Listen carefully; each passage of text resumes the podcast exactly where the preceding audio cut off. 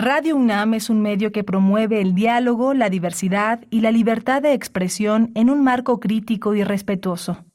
Los comentarios expresados a lo largo de su programación reflejan la opinión de quien los emite, mas no de la radiodifusora. Radio UNAM presenta Prisma RU. Una mirada universitaria sobre los acontecimientos actuales. Prisma RU. Relatamos al mundo.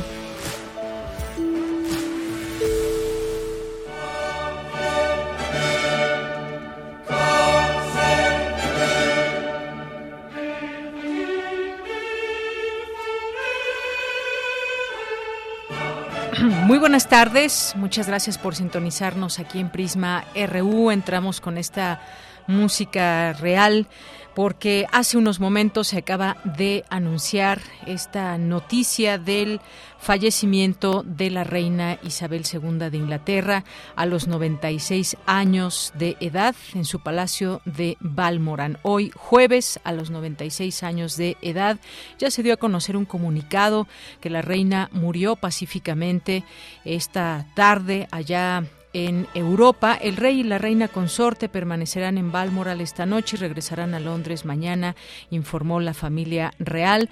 Hace pues unas horas se informaba esta mañana, así amanecimos de este lado del mundo con que los médicos que atendían a la reina Isabel II habían mostrado su preocupación por el estado de salud que guardaba y recomendaron que pues estuviera bajo supervisión médica.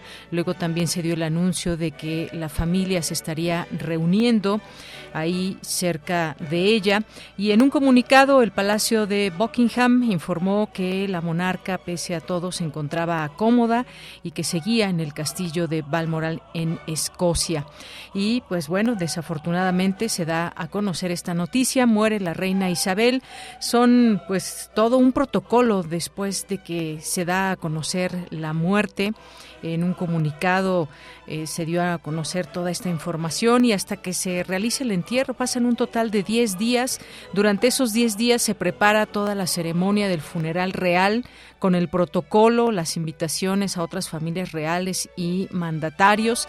El mismo día del fallecimiento, que es eh, hoy la primera ministra, pues es una de las primeras en ser informadas del fallecimiento y eh, pues como sabemos acaba también de tomar posesión de este cargo Listros, eh, de ello hablaremos en un momento más también y por supuesto de lo que implica la muerte de la reina Isabel II. También los parlamentarios y altos y funcionarios reciben la llamada y un correo electrónico anunciando el fallecimiento. También se publica en distintas redes sociales un mensaje que informa públicamente sobre la muerte de la reina y en los 10 minutos posteriores a la muerte las banderas estarán a media asta, lo cual ya ha sucedido. El futuro rey Carlos se dirigirá a la nación en una transmisión televisada. El, en este caso la primer ministra eh, tendrá una audiencia también con el eh, futuro rey Carlos. Se guardará también un minuto de silencio en todo el país. Esto, todo esto sucede en el primer día, es decir, eh, este el día de hoy. Al siguiente día, pues tal y como se da también en los protocolos, los miembros del Consejo de Adhesión nombran a Carlos como el nuevo rey y se lee una proclamación en el Palacio de St. James. Luego vienen los siguientes días donde se hace una gira por el Reino Unido ya con los trabajos del nuevo rey que debe ser antes del funeral. Eh, también en Londres continúan los ensayos para el funeral. Ya en el día 5 los actos y preparativos son la procesión desde el Palacio de Buckingham y hasta las casas del Parlamento. Del día 6 al 9 se finalizan los últimos preparativos para el funeral, mientras el rey Carlos visitará el Parlamento de Gales y la Catedral de Llandaff de Cardiff. Y por último se llega a la celebración final del funeral, que es el día 10. Se proclama, se proclama el Día de Duelo Nacional, así como los dos minutos de silencio silencio en Gran Bretaña y tiene lugar el funeral de la reina en la abadía de Westminster seguido de un servicio en la capilla de St. George. Bueno, pues todo esto que seguirá según lo dicta el protocolo. Pues fallece la reina Isabel II de Inglaterra. Ya platicaremos también hoy de este tema en un momento más. Bueno, ya en nuestra segunda hora con el maestro Luis Antonio Guacuja, especialista en temas de la Unión Europea, profesor de posgrado de la UNAM y este tema y también la llegada de Liz Truss como primera ministro. Y en otras cosas también estaremos platicando sobre ya en temas aquí completamente de México, la suspensión temporal de la Alianza va por México. ¿Qué significa? Pone qué está pasando en el PRI, sobre todo ya estos encontronazos que hay entre priistas. Lo veremos y lo analizaremos con la doctora Marta Singer. También tenemos un libro, un libro de Claudio Lomnitz, El tejido social rasgado. También vamos a platicar con él sobre este texto. Él es miembro del Colegio Nacional. Vamos a tener también eh, la información de cine. El día de hoy tendremos cine con el maestro Carlos Narro. Eh, les decía, esta conversación con el maestro Luis Antonio Guacuja. Tendremos información de cultura nacional, internacional y más. Así que quédese con nosotros. Soy de Yanira Morán. A nombre de todo el equipo, le damos la bienvenida y desde aquí relatamos al mundo. Relatamos al mundo. Relatamos al mundo.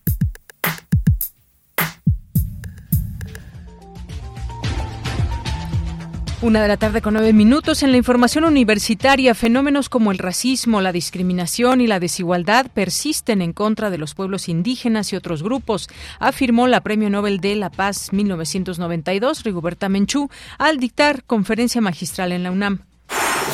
Las universidades y las relaciones diplomáticas son fuentes naturales de paz, aseguró Alberto Vital, director del Centro de Enseñanza para Extranjeros de la UNAM, al encabezar el encuentro Estudiar en el Corazón de Europa, Educación Superior Húngara.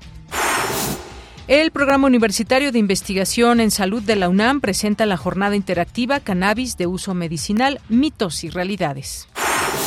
La Filmoteca de la UNAM estrena en México la película Finlandia, filme que retrata la realidad de la comunidad queer Mushe de Oaxaca. Y en la información nacional, Luis María Aguilar, ministro de la Suprema Corte de Justicia de la Nación, propuso al Pleno retirar el proyecto en el que planteaba desaparecer la figura de la prisión preventiva oficiosa para crear un nuevo proyecto. El Instituto Nacional de Estadística y Geografía informó que la inflación anual se elevó de 8.15% a 8.70%, el mayor nivel desde diciembre del año 2000.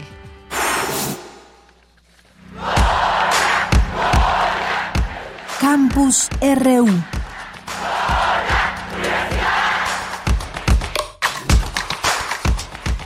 Una de la tarde con 11 minutos. Entramos a nuestro campus universitario de hoy. La Premio Nobel de la Paz, Rigoberta Menchú, dictó la conferencia magistral en la facultad, una conferencia magistral en la Facultad de Derecho de la UNAM.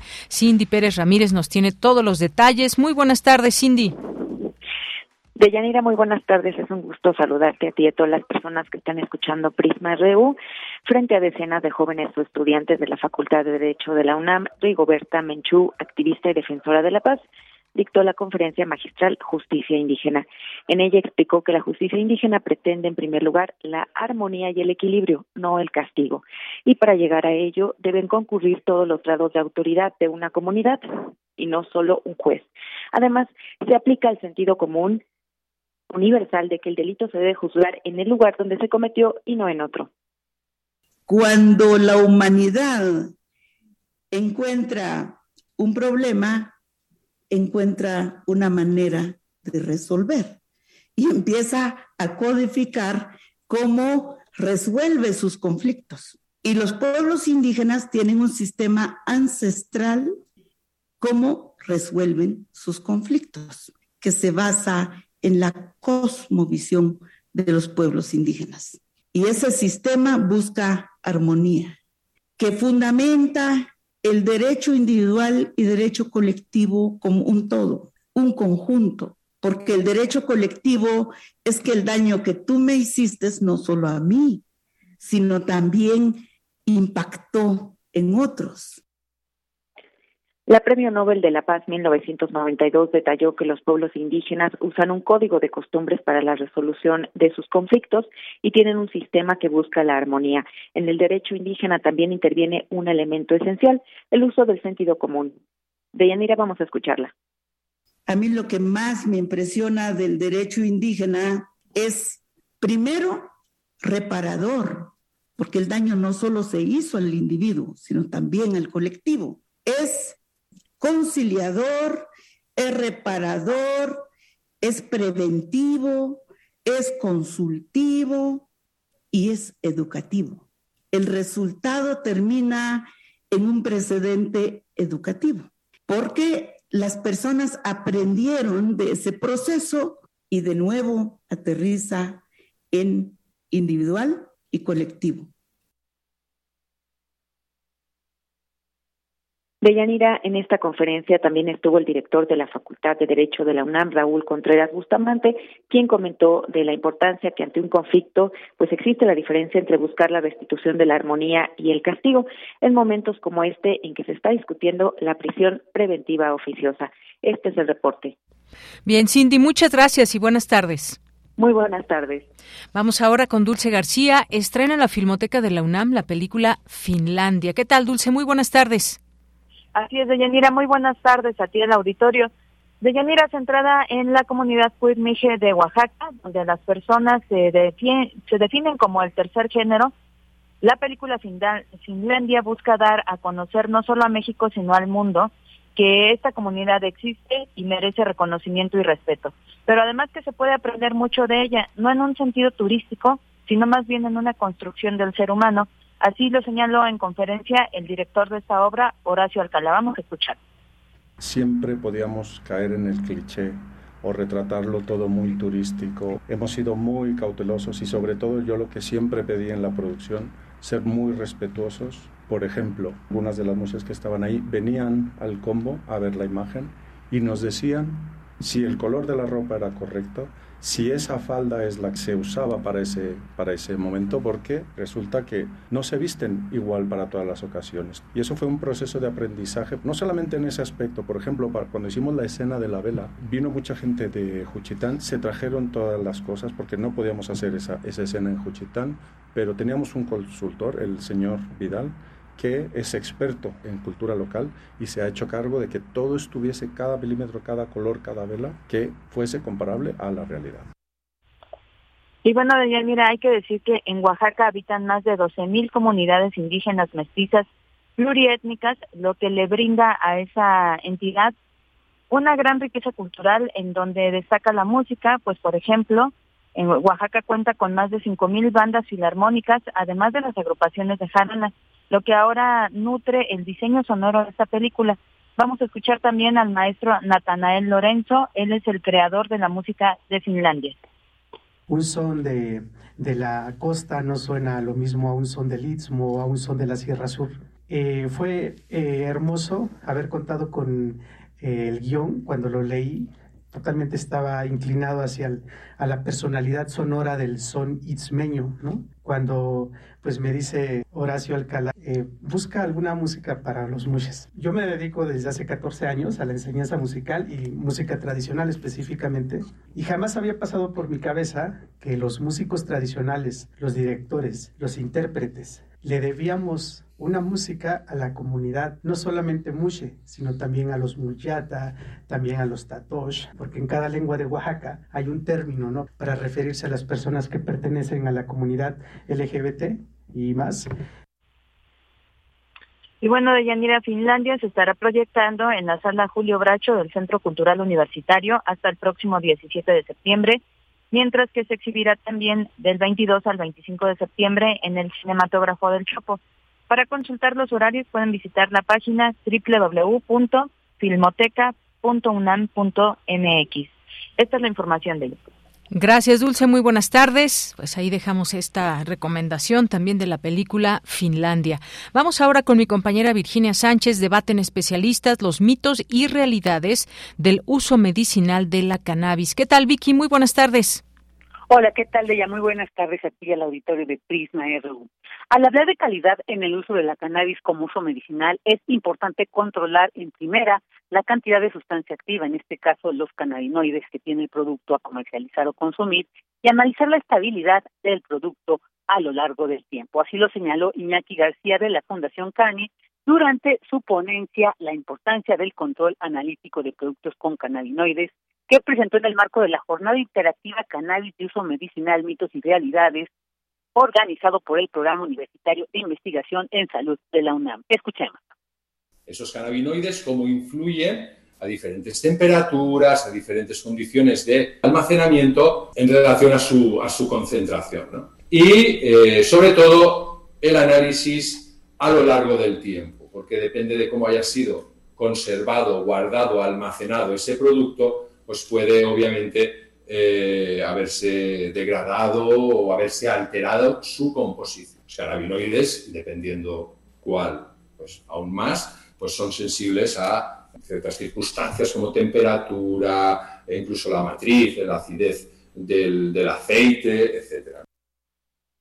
En cuanto al control de los contaminantes de estallido, se tiene que hacer durante todo el proceso, es decir, desde el producto inicial, la materia prima, como es el material vegetal, las flores, hasta los extractos o el aislado, ya que en cada fase el riesgo es diferente y después también se debe controlar y analizar los productos derivados. En cuanto a la sustancia vegetal, es decir, la planta del cannabis, ¿cómo se puede contaminar con pesticidas? Esto es algo de lo que dijo al respecto. Escuchemos. Existe el caso, ¿vale? De, pues, de un cultivador que dice, pues bueno, quiero analizar el producto de mi cosecha, es un cultivador de cáñamo, y bueno, se dio cuenta cómo los resultados mostraron que había presencia de, de dos pesticidas. ¿Cómo es posible, no? Si yo no he aplicado pesticidas en mi cultivo, si yo de hecho mi cultivo lo he hecho ecológico al 100%, no he aplicado ningún tipo de pesticida. Bueno, buscando resulta que en los campos de al lado, ¿eh? que eran campos de cereal, campos de cítricos, pues se habían aplicado estos pesticidas, eran unos pesticidas que iban destinados a esos cultivos. Pues bueno, obviamente muchos de ellos pues, se aplican incluso con avionetas o, bueno, pues con otros métodos que depende del aire, pues si está muy cerca de tu cultivo, va a acabar eh, en él y por lo tanto pues va a acabar contaminando el producto, la materia vegetal.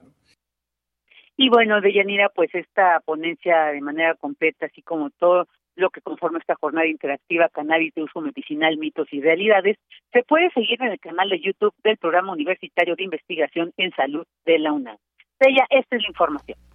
Muchas gracias, Vicky. Muy buenas tardes. Buenas tardes. Pues un tema también médico interesante, cuáles son estos mitos, realidades, siempre conocer, saber de pues todo lo que puede obtenerse de este uso medicinal. Vamos ahora a otro tema, ya es aquí con nosotros Luis Fernando Jarillo, eh, porque pues la inflación anual ha seguido creciendo, la tasa la inflación anual en una tasa de 8.70%, el mayor nivel desde diciembre del 2000, precios que van subiendo y lo va resintiendo también la gente, el bolsillo y pues la crisis económica también, una situación que se da en el mundo. Pero ¿qué pasa en México? Vamos contigo, Luis Fernando. Muy buenas tardes.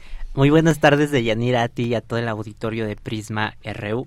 Y así es como bien dices, en este contexto de aumento a los precios del consumidor, el gobierno federal del presidente Andrés Manuel López Obrador vigilará el precio de la tortilla que ha tenido un aumento promedio de 11% en lo que va de 2022, en el marco de esta inflación que ya alcanza el 8.7% en México y que es un fenómeno que se está viviendo en diferentes partes del mundo.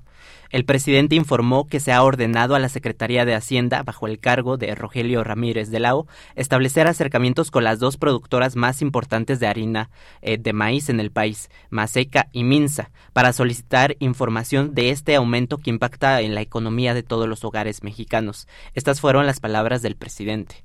Lo cierto es que son muy pocos los productores o los que distribuyen los alimentos básicos. No está muy diversificado. Entonces podemos hablar con ellos. En el caso del maíz, en efecto, son dos los que tienen el 90% del mercado de la tortilla. Entonces vamos a hablar con los dos dueños para mostrarles el comportamiento de los precios. Recordemos que en agosto pasado el titular de la Procuraduría Federal del Consumidor, la Profecor, eh, a cargo de Ricardo Sheffield, comentó que a pesar de la tendencia a la baja del costo del maíz, Maseca continuaba subiendo el precio de su harina. Escuchemos. Eh, y tenemos las dos principales empresas proveedoras de harina de maíz nixtamalizado, que es Minza y eh, Maseca. Maseca es el actor preponderante como dicen los estudiosos de la economía y de esos aspectos de las leyes, en otras palabras es el que más vende en el mercado mexicano. Minza vende mucho menos que Maseca. Y Maseca se ve que aunque suba o baje el precio del maíz, e, estos angelitos nomás saben subirle y van para arriba, para arriba, para arriba. Minza tiene un comportamiento eh, más parecido al mismo comportamiento que tiene la tonelada de maíz en el mercado nacional. A inicios de agosto la tortilla alcanzaba el precio de 20 pesos en la capital del país, pero en otros estados este incremento ha alcanzado o está cerca de alcanzar los 30 pesos. De acuerdo al Sistema Nacional de Información e Integración de Mercados, Sinaloa tuvo uno de los incrementos más altos del precio de la tortilla. El primero de agosto el kilogramo de este producto costaba 22 pesos en ese estado y a finales del de, mes de agosto alcanzó los 25 pesos. Tamaulipas sufrió el aumento de precio también en agosto, de 23 pesos el primer día del mes pasado, eh, ahora alcanza los 24 pesos. En la ciudad de mm, Mexicali, Baja California, el kilogramo de tortilla se vende en 27.86 pesos y en Hermosillo, Sonora, alcanza los 29.33 pesos. El presidente señaló que Maseca y, y Minza tienen el 90% del mercado de harina de maíz. Maseca es una marca mexicana de Grupo Industrial Maseca, una subsidiaria mexicana de Gruma, fundada en 1949 por Roberto M. González Gutiérrez, junto con su hijo Roberto González Barrera en Nuevo León. Tiene el 70% del mercado y ha recibido críticas porque se considera un monopolio. Por su parte, Minsa es una e, era una paraestatal del gobierno eh, de México llamada Miconza, que se privatizó durante el gobierno de Salinas de Gortari, cuando se vendieron seis plantas para procesar la harina del maíz. La empresa tiene un 20% del mercado. El gobierno quiere escuchar qué ha motivado los aumentos de estos precios. Escuchemos escuchar cuál es la justificación. O sea, lo que no se puede, que en una época de crisis, de inflación, de carestía, se obtengan ganancias extraordinarias. Por lo general, tiene que haber negocios con ganancias razonables. Hay inversión, hay riesgos y porque nosotros apoyamos una economía mixta, no es el estatismo. Se requiere la participación del sector privado, pero tienen que haber utilidades razonables. El presidente resaltó que también busca hablar con las tres cadenas comerciales que venden y distribuyen los productos de la canasta básica, Walmart, Chedraui y Soriana, para hablar sobre el aumento de precios. Según datos del Centro de Estudios para el Desarrollo Rural Sustentable y de Soberanía Alimenticia, un mexicano consume entre el 56 eh, y 79 kilogramos de tortilla de maíz al año. Además, en el país el consumo per cápita de maíz es de 196.4 kilogramos, lo cual representa un 20.9% del gasto total en alimentos dentro del consumo familiar. Esta es la información de Yanira. Muchas gracias, Luis Fernando. Pues sí, vemos esta situación, cómo van subiendo los porcentajes con respecto a la inflación y algunos alimentos, uno de ellos básicos, y en este que te centrabas, que es la tortilla, y cómo se ha disparado el precio en algunos estados en, en particular, en algunos que se respeta, digamos, un precio base, pero pues va subiendo dependiendo muchas veces también también de quienes la están eh, vendiendo y cómo parar toda esta avalancha de subida de precios, no solamente de la tortilla, sino de otras cosas. Decía el presidente, depende también de empresarios, ahí está la Profeco checando, pero pues parece ser que muchos simplemente hacen caso omiso. Habría que ver qué, qué resulta de estas reuniones. Exactamente. Bueno, muchas gracias Luis Fernando. Hasta luego. Buenas Hasta luego. Muy buenas tardes. Continuamos. Queremos escuchar tu voz. Síguenos en nuestras redes sociales. En Facebook como Prisma RU y en Twitter como arroba PrismaRU. Bien, continuamos aquí en Prisma RU. Vamos a entrar en esta primera charla que pues vamos a platicar sobre todo esto que tiene que ver con una alianza que parecía fortalecerse con el paso del tiempo, que parecía eh, tener un futuro promisorio en varios aspectos y sobre todo de cara al 2024. Sin embargo, pues se anunció una suspensión temporal. No sabemos si vaya a convertirse en definitiva o no de esta alianza con el PRI PAN y PRD, pero por el tema de la Guardia Nacional sea o de la militarización en el país de cara hasta el 2028 ha señalado Yolanda de la Torre quien manifestó esta iniciativa ahí en la Cámara de Diputados y esto ha valido para que PAN y PRD emitieran un comunicado conjunto donde eh, a la opinión pública firmado por los presidentes de estos partidos Marco Cortés, Jesús Zambrano y emitido antes de la conferencia de prensa que tuvo ayer Alejandro Moreno, líder del PRI, donde afirman que la propuesta del tricolor de ampliar las funciones del ejército en tareas de seguridad pública contraviene lo acordado en esta coalición opositora. ¿Qué está pasando? Bueno, pues hemos invitado a la doctora Marta Singer, que es doctora en Ciencias Políticas y Sociales, maestra en Ciencia Política y licenciada en Sociología por la Universidad Nacional Autónoma de México, con especialización en Derecho Constitucional por el Centro de Estudios Constitucionales Madrid, España. ¿Qué tal, doctora? Bienvenida. Muy buenas tardes. Muy buenas tardes. Muchas gracias por la invitación a conversar con ustedes. Gracias, doctora. Pues, ¿qué lectura darle a esta separación temporal? Es decir, la esta separación se da porque el PRI o una parte de él ve por los mexicanos con su idea de militarización o estamos ante negociaciones políticas claras y llanas tras la situación que guarda el dirigente nacional del PRI, Alejandro Moreno. ¿Qué lectura le da usted? Bueno, sí, mucho se ha especulado y claro que hay datos como para pensar que una cosa va ligada a la otra, es decir, que las acusaciones en contra del dirigente priista son eh, acusaciones eh, sustentadas de tal suerte que, eh, bueno, pues corre riesgos, no solo políticos, sino civiles también.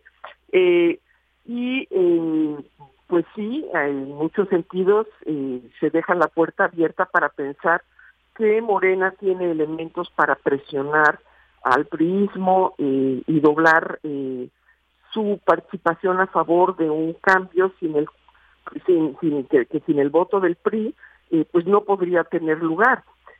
Sin embargo bueno pues esa esa ese razonamiento lo podríamos poner en, en una tela de juicio para dentro de muy pocos días saber si efectivamente tiene o no consecuencias lo que se ha puesto al descubierto sobre eh, las eh, eh, manipulaciones del dirigente priista y el uso indebido de los recursos.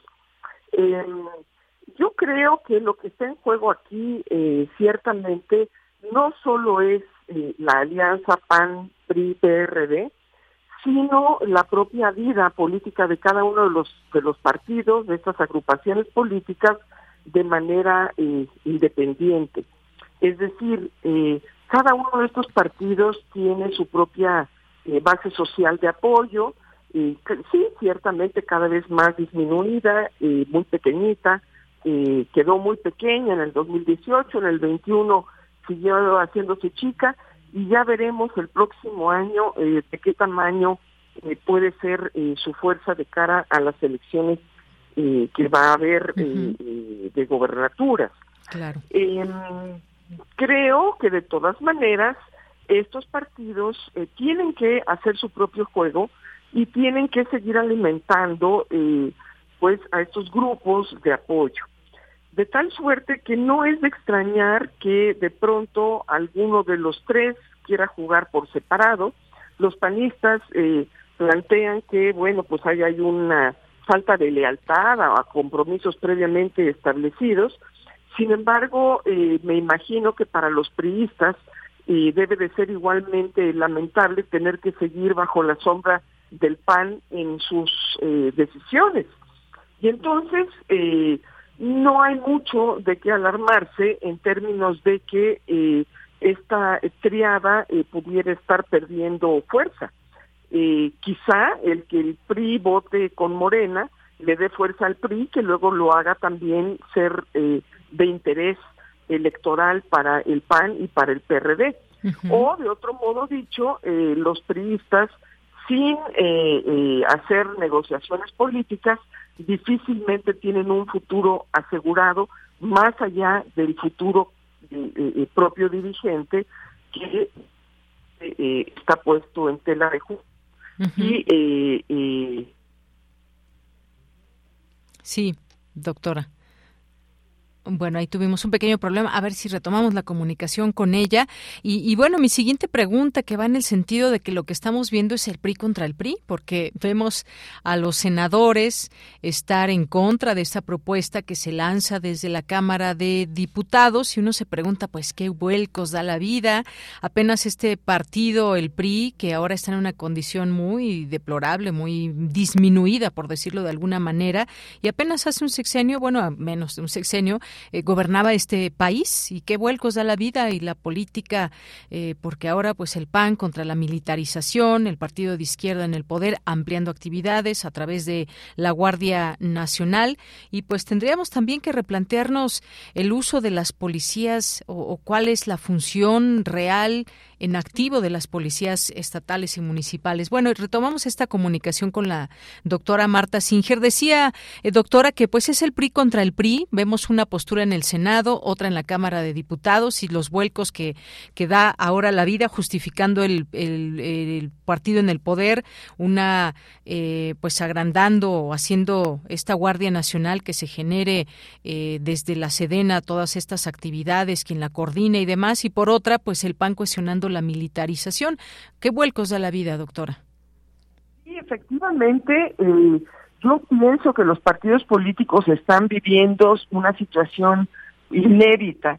Eh, por un lado, eh, el PAN, el PRI y el PRD, decía yo, quedaron muy lastimados por su propio ejercicio del poder, su propia forma de conducir los asuntos públicos y el electorado los ha castigado de manera muy severa y ellos no han podido resolver a su interior ni las diferencias ni tampoco el, la claridad en el rumbo de eh, su visión eh, de futuro para el país. En ese sentido, no es de extrañar que eh, a un sector priista le convenga hacer acuerdos con Morena y probablemente esos acuerdos les brinden al mismo tiempo una red de protección, no solo para acusaciones sobre la dirigencia, sino para ganar o mantener alguna parte de su clientela electoral que pues ha sido arrebatada por Morena. Bien, eh, doctora, y en este sentido, pues en todo esto que va avanzando, que es la opinión pública, además de esto que vemos eh, cómo ahora se van justificando las distintas posturas que tiene cada uno de los partidos, creo que estamos entrando a un momento muy importante porque esa alianza se veía, pues bueno, quizás sólida entre ellos, a futuro quién sabe, porque tampoco hay algunas figuras que, que destaquen dentro de esta oposición que tenemos el día de hoy, pero quizás, doctora, no sé si usted coincida, podríamos, tendríamos que replantear también el uso de las policías estatales y municipales que dependen de cada uno de los gobernadores, si ya están rebasadas o no, si todo este tema de la Guardia Nacional tiene un sentido de ser, porque vemos exgobernadores ahora, por poner un ejemplo como el de Michoacán, eh, que dejó estos índices de violencia, o cómo lo van a dejar gobernadores como el caso de Jalisco, de Guanajuato, donde los índices de violencia se han disparado tremendamente, cómo entender el comportamiento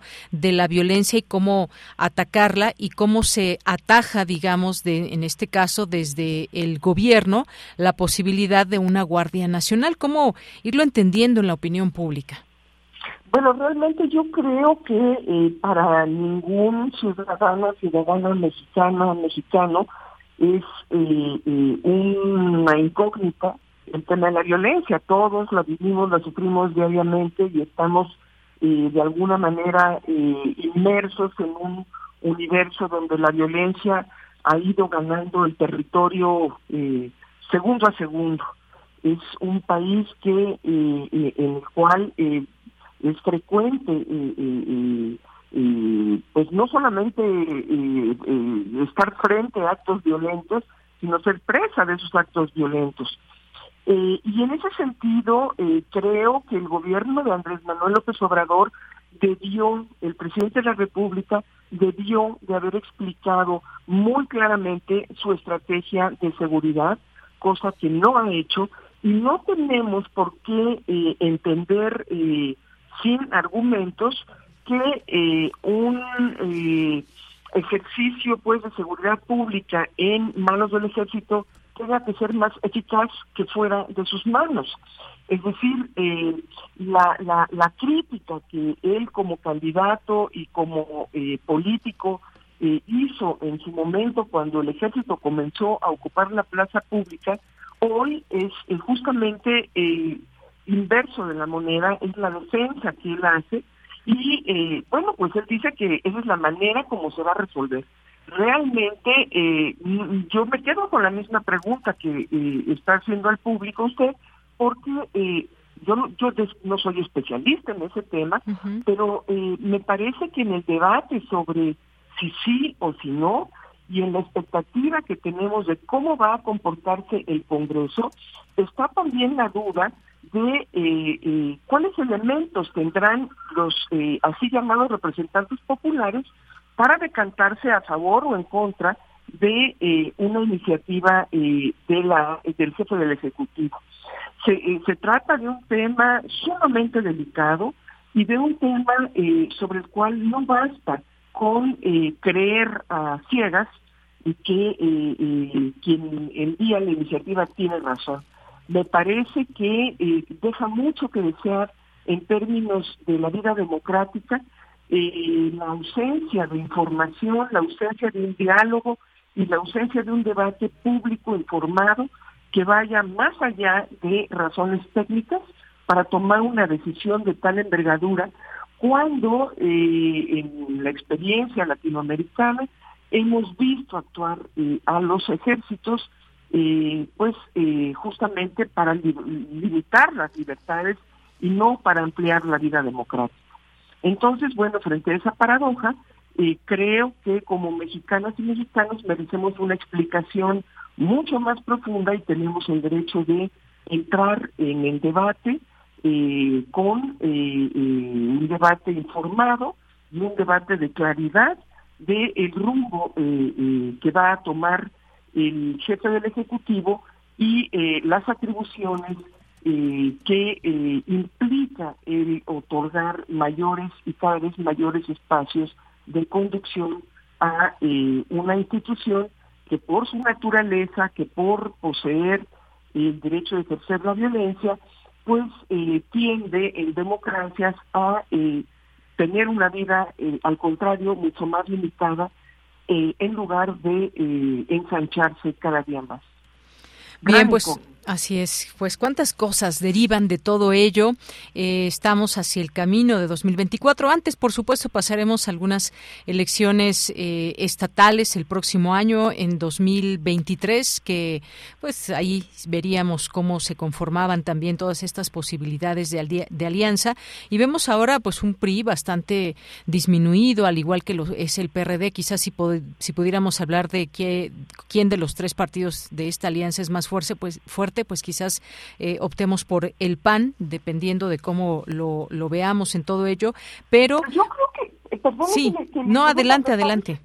Me parece que justamente ahí es donde reside la nuez del problema. Mientras los partidos políticos estén ajenos a el interés de debatir públicamente, de aportar eh, ideas de eh, hacer claros eh, los problemas y las formas como estos problemas se pueden resolver, pues es muy fácil jugar eh, simplemente en el toma y daca, en plantearse como esta oposición, en el caso del PAN, que pues con el rechazo espera tener la aprobación ciudadana. Me parece que la ciudadanía en México mostró en el 2018 que no basta eh, la expotización de la política, que no bastan eh, los argumentos simplistas y que exigimos como sociedad un comportamiento de los partidos mucho más maduro que el que estas organizaciones tienen hoy en día. Si siguen caminando por esa ruta, bueno, pues francamente creo que eh, tendremos un sistema de partidos muy débil que dependerá mucho más de las personas y las candidaturas que elijan que eh, de la fuerza que tengan para impulsar un verdadero eh, eh, desarrollo y un cambio positivo para el país. Así es, doctora. Pues iremos viendo por lo pronto este comunicado conjunto que trae varios ahí puntos, 14 puntos, donde fijan su posición y que eh, pues vamos a ver, hoy dicen vive México los más altos niveles de violencia, inseguridad y terror que los que se tenga memoria. Las elecciones federales y estatales de 2021 fueron enormemente violentas y bueno, pues ahí ese discurso que traen también eh, en esta alianza y también dicen que la reforma constitucional presentada por la diputada del PRI Yolanda de la Torre, que prorroga hasta 2028 la militarización del país, pues expresan su sorpresa y profunda inconformidad y le solicitan a la dirigencia Nacional del PRI que revalore y honre la plataforma electoral común a que se comprometió. Parecería ser que quien no está cumpliendo aquí, pues es el PRI que se salió, digamos, de estos eh, acuerdos que se podrían tener y de pronto, pues no a muchos nos sorprendió que surgiera esta iniciativa desde el PRI ahí en la Cámara de Diputados con todas estas justificaciones. ¿Cómo eh, eh, este, este documento eh, firmado por el PAN y el PRD puede circular cuando el PAN fue el promotor de esta política, fue el impulsor de esta estrategia de militarización? a mí eso me, me causa realmente sorpresa. no basta denunciar, es evidente el clima de violencia lo que eh, los partidos de oposición debiesen estar haciendo, en mi perspectiva, es ofreciendo una ruta de solución. Y la, el momento de la denuncia ya lo hemos vivido y lo vivimos desde el 2018. en, ese sentido, eh, pues yo creo que eh, la ausencia de una ruta, una estrategia, es lo que posibilita que entre ellos mismos se hagan bolas y a veces pues vayan a caminar a favor de sus propios intereses antes que eh, por la construcción de un frente común. Entonces, bueno, pues este es un indicio de lo que habrá eh, más adelante cuando se peleen las candidaturas y se decidan para el próximo año y mucho peor para el 24. Pues sí, una ruta de solución efectivamente que se proponga desde ahí, que voltemos a ver como ciudadanos una, una propuesta, una posibilidad de salir de todo aquello que quisiéramos salir, como es el tema de la violencia, porque si bien vemos los distintos partidos, todos, no solamente los de oposición, que en los estados, pues simplemente es muy fácil, es muy fácil decir que hay delitos federales, pero entonces, ¿qué hago a nivel a nivel municipal, a nivel estado, con los índices de violencia que se generan, el tejido social, las propuestas que haya para la gente que menos oportunidades tiene. Tampoco lo vemos, tampoco lo vemos, se, ha crecido. Por ejemplo, un caso vamos a poner, eh, doctora, es Guanajuato, que hemos visto de, un, estado y, lugares como Celaya, como León, que eran muy tranquilos, pues ahora están en los primeros niveles de delincuencia en este país. En este caso está gobernado por el PAN desde hace mucho tiempo y, qué es lo que sucede. No solamente podemos ni culpar a un a un eh, a un gobernador o culpar a un presidente de todo ello. Si no se ponen de acuerdo, si no se genera toda esta coordinación, pues vamos a tener esos niveles que nadie puede nadie puede parar de violencia en algunos lugares. Y bueno, pues este, al mismo tiempo los problemas generando, eh, pues Ay, le estamos dejando de escuchar, doctora. A ver si retomamos esta idea porque le dejamos de escuchar.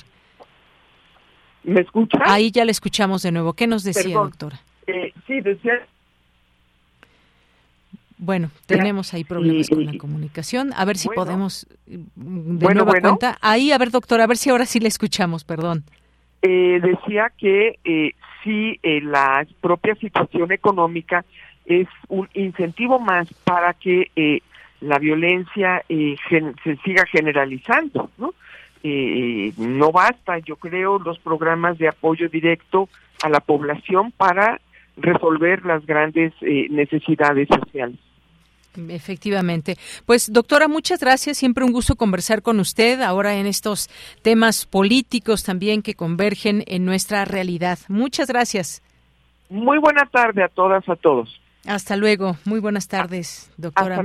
Doctora Marta Singer, doctora en Ciencias Políticas y Sociales, maestra en Ciencia Política y licenciada en Sociología por la UNAM y con estas distintas especializaciones que nos dan la oportunidad de que nos platique sobre, desde el análisis sobre estos distintos puntos. Y es que sí, efectivamente hay que tratar de, de leer la realidad completa, no es solamente estar a favor o en contra de la militarización. Por supuesto que hay, hay digamos, pautas, hay eh, realidades que nos van marcando posibilidades. ¿Qué pasaría en su momento si se retira a la Guardia Nacional de las calles y sobre todo de lugares específicos donde hay altos índices de violencia? No lo quiero imaginar que los delincuentes, la delincuencia organizada, se aproveche de ello. Y de por sí tenemos índices a veces que son muy difíciles y que han afectado ya a la o que afectan el día a día a la sociedad civil, a veces en una balacera como las que desafortunadamente vimos en varios estados. Y por la otra, pues qué eh, qué hace cada uno de los que dirigen o los que están, digamos, en un estado que son los gobernadores que tienen presupuestos a veces insuficientes, hay que decirlo, pero que tienen un presupuesto y que también lo pueden dirigir hacia sus policías y muchas y tantas cosas que se prestan al debate. No es tan sencillo en una realidad como la que tiene actualmente nuestro país. Y estamos y los tiempos van cambiando. Ya no tuvimos oportunidad y les comento, habíamos dicho que ah, platicaríamos con Claudio Lomnitz, que escribió un libro El tejido social rasgado, eh, Claudio Lomnitz, que es escritor antropólogo e historiador, y queríamos conversar con él. Este libro son sus textos de las conferencias que dictó en un primer ciclo como miembro del Colegio Nacional en 2021, y así se llama este libro que nos presenta, nos reúne estas conferencias, El tejido social rasgado, y habla pues de varios temas que ahora podemos traer a colación y que se refiere a las reformas neoliberales de las décadas de 1980 y 1990 eh, dice, y que han ido tomando forma a partir del inicio de la guerra contra las drogas en 2006. Ya platicaremos con él en otro momento. Hoy, desafortunadamente, no nos pudo tomar la llamada, pero dejamos pendiente este texto. Es la una de la tarde con 50 minutos. Continuamos. Queremos escuchar tu voz. Síguenos en nuestras redes sociales. En Facebook como Prisma RU y en Twitter como arroba PrismaRU.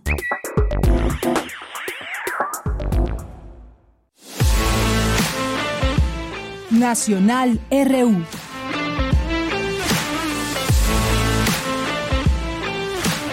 Bien, nos vamos a las notas nacionales, algunas de las notas eh, nacionales a destacar el día de hoy, porque ahora, pues en, de hace un momento hasta ahora, pues todos los diarios, medios internacionales están dedicando sus primeras planas a la muerte de la reina Isabel, que dentro de un, dentro de un momento más estaremos platicando de ello, que implica su muerte, 70, más de 70 años de reinado. Ya lo conversaremos aquí en un momento más. Por lo pronto, pues entre las cuestiones que suceden aquí en nuestro país. ¿Qué pasó finalmente con la eh, prisión preventiva oficiosa? Pues el ministro Luis María Aguilar Morales retiró el proyecto donde proponía inaplicar el artículo 19 de la Constitución para invalidar la prisión preventiva oficiosa, luego de reconocer que la mayoría del Pleno de la Suprema Corte de Justicia de la Nación manifestó durante la semana su oposición a aprobar esta decisión. La presentación del nuevo proyecto podría tardar semanas. Anunció que él mismo se encargará de hacer un nuevo proyecto buscando el consenso manifestado que afirmó coincide en que la prisión preventiva oficiosa es violatoria eh, de los derechos humanos, pero tomando como base para esta decisión la propia Constitución. Así que sostuvo que el complicado escenario de seguridad pública que vive el país no puede ser pauta para que la Suprema Corte de Justicia de la Nación tome una decisión, pero que es claro que la prisión preventiva oficiosa es parte del problema y no su solución. El ministro presidente, Arturo Saldívar, aceptó la propuesta y anunció que el tema eh, se volverá a discutir cuando el nuevo proyecto esté listo. Así que puede tardar esto semanas y estaremos pendientes de este tema también enorme, con muchas implicaciones, con muchas, eh, lo que dicen las, las víctimas, lo que dicen también los activistas eh, y pues en todo este entramado para llegar finalmente a la justicia o que se genere justicia desde cuando una persona es señalada, cómo se le puede acusar, todos los eh, maneras en que se dan las detenciones y todo, porque luego tenemos bastantes sorpresas y algunos casos llegan hasta la corte porque pues no se siguieron los los debidos o los procesos debidos en todo ello. Bueno, todo un gran tema este de la prisión preventiva oficiosa. En otras cosas. ¿Qué hay con el tren Maya y el tramo 5 Sur? Bueno, pues respetará sitio arqueológico impresionante, dice esta, esta nota. Esta nota que leo de la jornada dice, una vez que el Instituto Nacional de Antropología e Historia retomó los trabajos de salvamento arqueológico en el tramo 5 de sur del tren Maya, recomendó hacer ajustes en la ingeniería a fin de proteger un sitio hallado en la zona, informó el titular perdón, de esa dependencia Diego Prieto. Eh, también dijo comentarles que en el tramo 5 Sur están haciendo ajustes en las ingenierías para poder proteger un sitio arqueológico que se ha reconocido como Pamul 2. Este sitio cuenta con más, con más de 300 edificios, algunos con alturas de más de 8 metros y va a resguardarse, va a reservarse como un corredor ecológico y arqueológico en esta parte del tramo 5 Sur, que como ustedes saben corre de Cancún a Tulum. Así que el INAR retomó los trabajos en ese tramo luego de que un juez desechara las suspensiones que había otorgado previamente a personas que se oponen a la construcción del trayecto 5 de los siete en los que se divide el proyecto ferroviario, con lo que reiniciarán los trabajos de construcción y también los del salvamento arqueológico.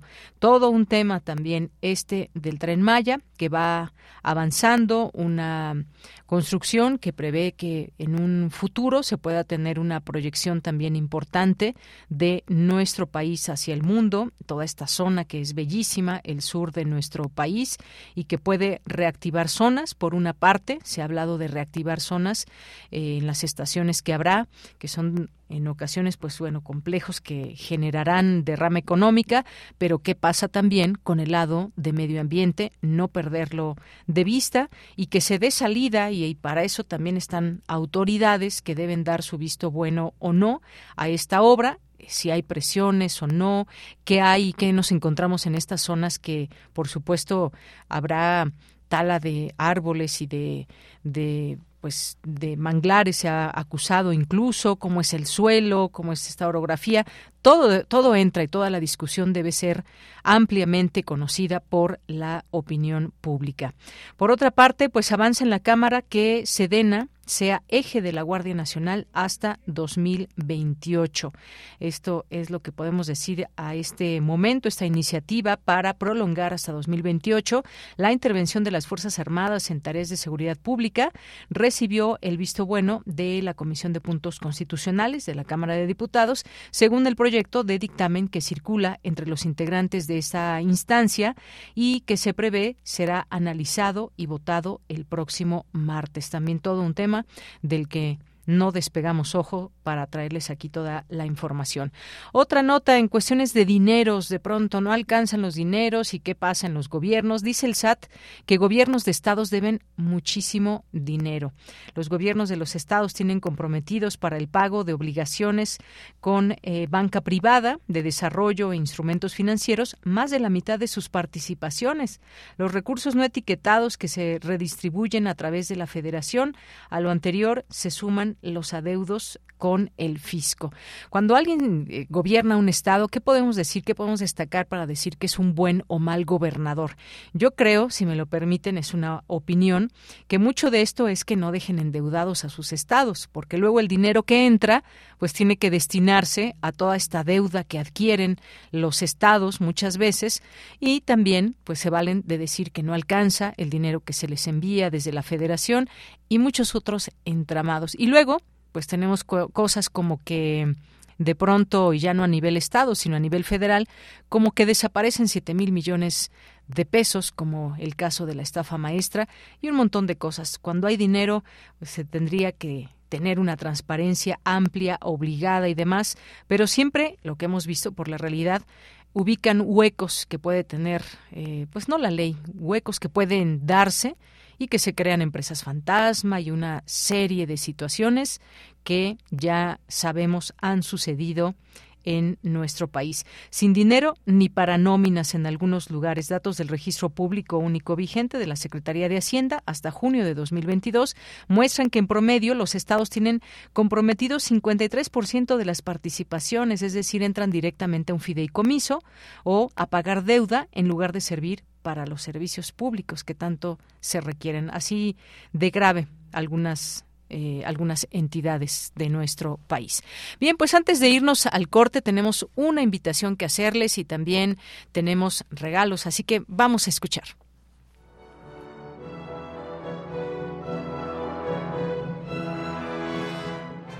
Programa, primero empiezo con los clásicos, Sensemayá de Revueltas, que es una obra mexicana de un compositor mexicano sobre una poesía afrocubana Después de eso, la Sinfonía India de Chávez es una obra que habla del mundo prehispánico y El Huapango de Moncayo, que tampoco necesita presentación. Eh, las dos obras nuevas para la orquesta es María Chitlán de Juan Pablo Contreras, una obra muy brillante, compuesta en 2017, en abril del 2017, y que toca la orquesta por primera vez. Es una obra con eh, clásico estilo de mariachi y de violín guapango que debe ser muy del gusto del público y una obra de un compositor que no es mexicano, pero que es muy cercano a México y lo fue, que es Evencio Castellanos, compositor venezolano, y la obra se llama Santa Cruz de Pacairigua, y una obra que tiene un tema de un como ritual tanto pagano como religioso, y si la gente quiere más, pues tendremos dos o tres obras para que el público escuche más y serían dos obras mexicanas, muy del gusto del público. Las fechas son el 7, o sea, miércoles 7 y jueves 8 de septiembre a las 8 de la noche en la sala Netzahualcoyotl. Gracias por la promoción que hacen eh, a los conciertos de una sensacional orquesta.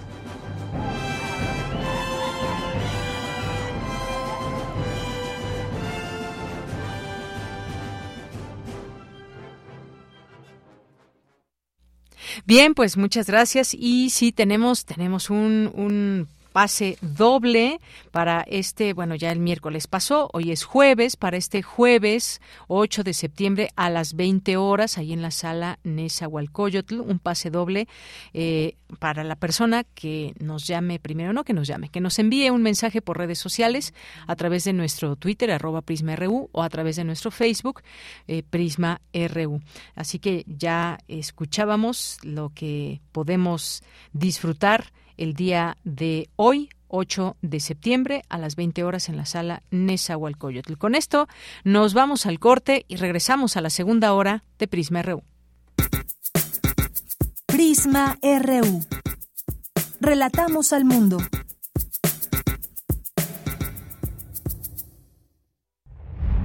Doña Blanca y Adelaida, su ama de llaves, razonan sobre el desamor y sus complejidades la necesidad de llenar vacíos del alma mientras ven que la vida se va terminando. Caminaba por la casa como un preso, como un fantasma, y yo dudaba, porque es difícil dejar ir el amor.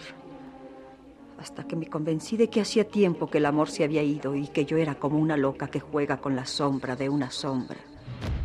De la colección de ficción sonora de Radio UNAM, Memoria del Mundo de México de la UNESCO 2021, presentamos tres diálogos sobre la desesperación de Doña Blanca la Sabia, adaptación de la obra teatral de Luisa Josefina Hernández, sábado 10 de septiembre a las 20 horas por el 96.1 de FM y en www.radio.unam.mx. Radio UNAM, Experiencia Sonora. Habla Alejandro Moreno, presidente nacional del PRI. La constitución es traicionar a la patria, abandonar al pueblo cuando más necesita de su gobierno es traicionar a la patria, abandonar a las mujeres, es traicionar a la patria, abandonar a los periodistas y a los niños, es traicionar a la patria. Están moralmente derrotados. PRI. A ese coche se lo llevó el agua. En temporada de lluvias hay que tomar precauciones. Nunca cruzar la corriente en una inundación. Y prepararse por los deslaves y desbordamientos. Consulta los pronósticos del Servicio Meteorológico Nacional. Ten una mochila de emergencia.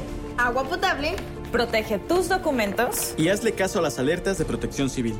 Esta temporada de lluvias y ciclones, juntos nos protegemos mejor. La Conagua y el Servicio Meteorológico Nacional te informan por tu seguridad. Gobierno de México. Este ritmo es el más traficado en las calles de la ciudad. Una poderosa organización que detonará tus oídos. Mafia Soul. Escucha su acid jazz hip hop funk. El viernes 9 de septiembre a las 21 horas en la sala Julián Carrillo. Entrada libre. Sé parte de Intersecciones. Radio UNAM. Experiencia sonora.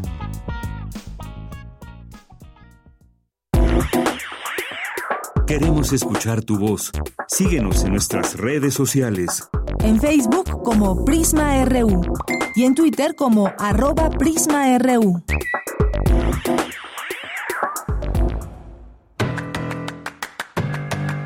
Mañana en la UNAM, ¿qué hacer?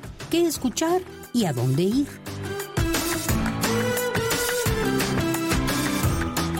La Coordinación Universitaria para la Sustentabilidad de la UNAM organiza la novena edición del seminario Los grandes problemas socioambientales, titulada Del hiperconsumo a la hiperbasura, que contará con la participación de Alejandro Calvillo de la organización El Poder del Consumidor, Sofía Chávez del Centro de Cultura y Educación Ambiental, Casa SEM, la doctora Nancy Merari del Centro Regional de Investigaciones Multidisciplinarias, Campus Morelos de la UNAM, y la doctora Mara Rosas Baños del Centro de Investigación y de Estudios Avanzados del Instituto Politécnico Nacional. Conéctate el próximo miércoles 13 de septiembre, en punto de las 10 horas, a través de las redes sociales de la Coordinación Universitaria para la Sustentabilidad de la UNAM.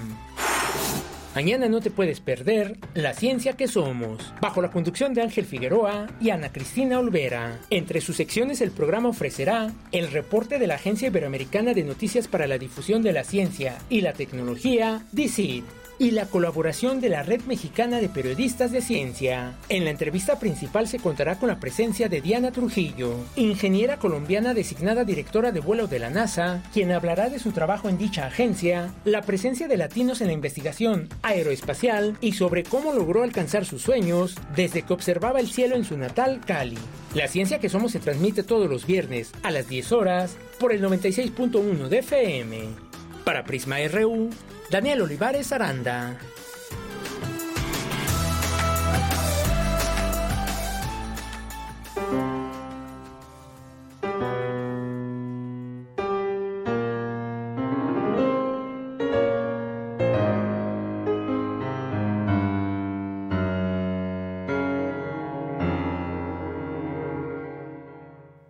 Tardes amigos, soy Ludwig Carrasco, director de orquesta, director artístico de la Orquesta de Cámara de Bellas Artes y los quiero invitar para que regresemos con la orquesta a la sala Ponce del Palacio de Bellas Artes este jueves 8 a las 8 de la noche para escuchar un programa muy especial ya que tendremos el estreno mundial de la obra de una joven pero muy talentosa compositora mexicana, Andrea Chamizo. La obra se titula Cayendo hacia el cielo estreno en México del concierto para piano, cuerdas y timbal de la compositora Galina Uzbolskaya, que de hecho va a ser la primera vez que una obra orquestal de esta magnífica compositora presente aquí en México. Tendremos como solista también a otro joven, talentoso y a un gran pianista, Diego Sánchez Villa. Proseguiremos el programa con un pequeño homenaje musical al maestro muy querido Mario Lavista, que desgraciadamente el año pasado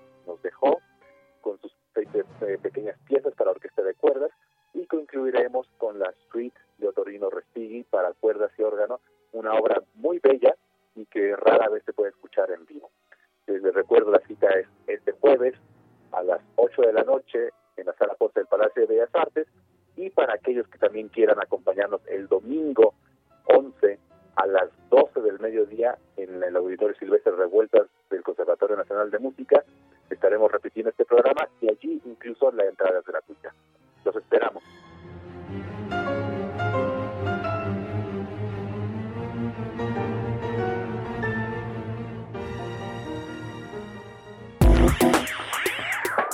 Queremos escuchar tu voz.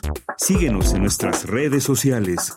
En Facebook como Prisma RU y en Twitter como arroba PrismaRU. Regresamos, muchas gracias por continuar en esta segunda hora de Prisma RU en el 96.1 de FM. Tenemos tres cortesías dobles, pero espérense, les vamos a decir para qué, porque luego nos escriben y no saben ni para qué. A ver, es Carrusel Teatral, 15 años, Teatro Ciego MX, Avísame si te vas, un espectáculo de stand-up comedy. Eh, los estandoperos son Erika Bernal, Jesús Rodríguez y Marco Antonio Martínez. La dirección es de Blanca Salces. Eh, se lleva a cabo del 8 al 11 de septiembre jueves y viernes 20 horas, sábado 19 eh, horas y domingo 18 horas en el Foro de las Artes.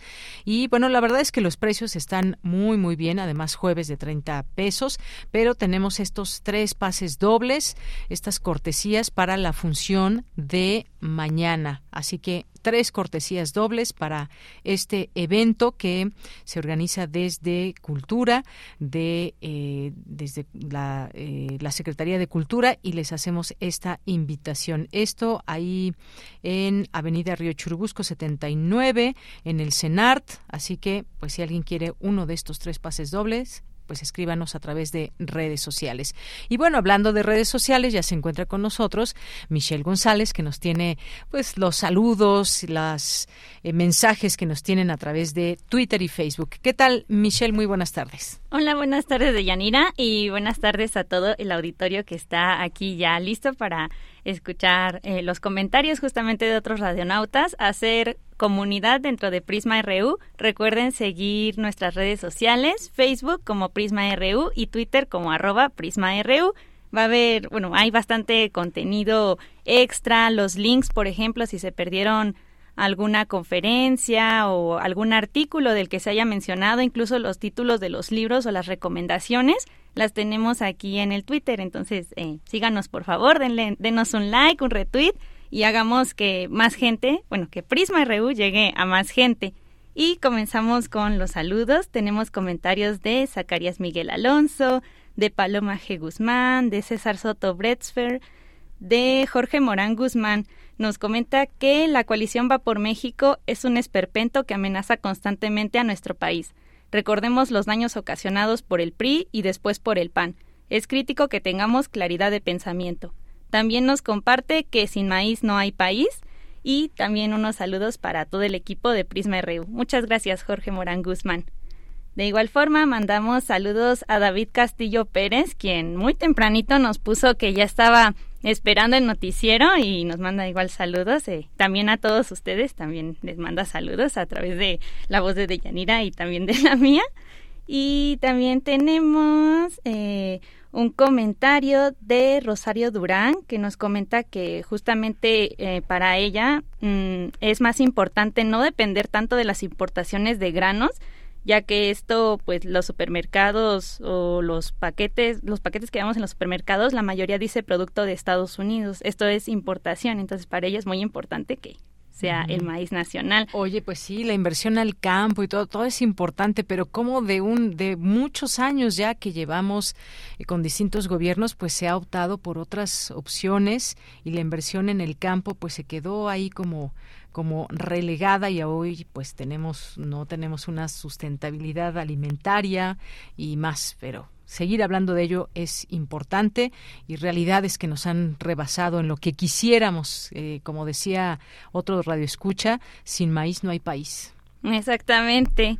De igual forma, eh, con las invitaciones al, al concierto de minería y les voy a recordar también en redes sociales para que consigan este pase para el concierto en el CENART. Pero bueno, eh, para el concierto de minería ya tenemos ganadora.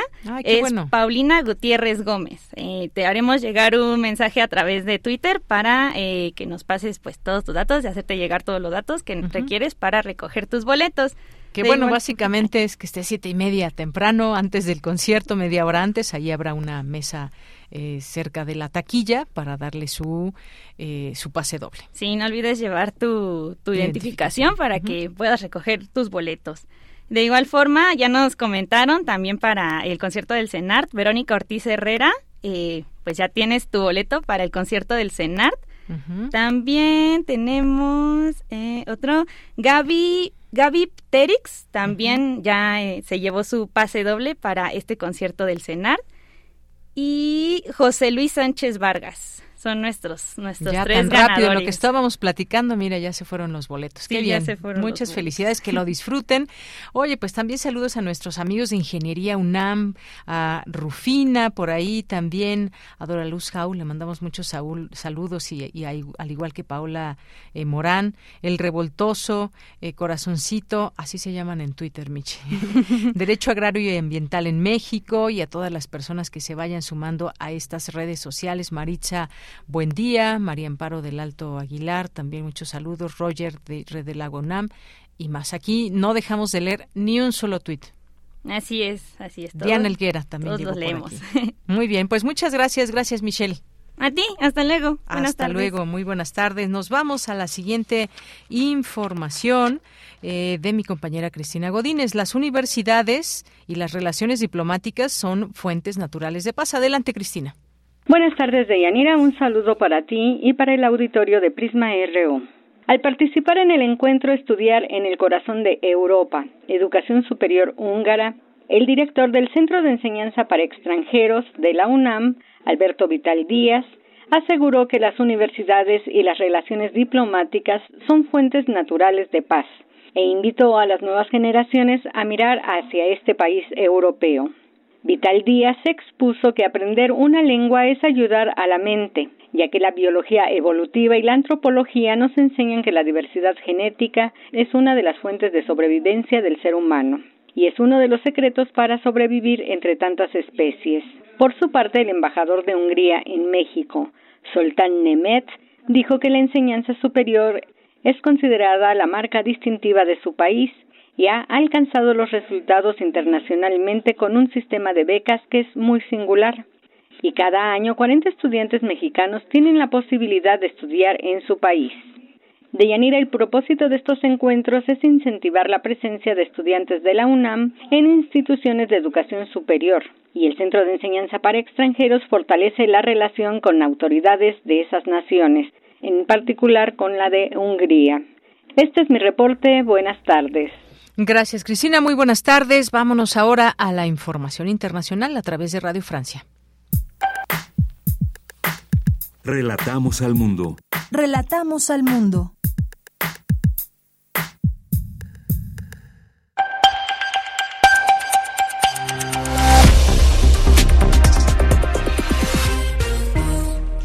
Bienvenidos a la sintonía de Radio Francia Internacional, con Maxime en la realización técnica.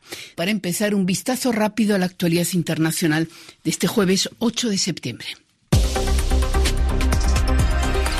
Carmele Gallubo. Suma preocupación en Reino Unido por el estado de salud de Isabel II, de 96 años, la reina se encuentra bajo vigilancia médica en su castillo Balmoral en Escocia.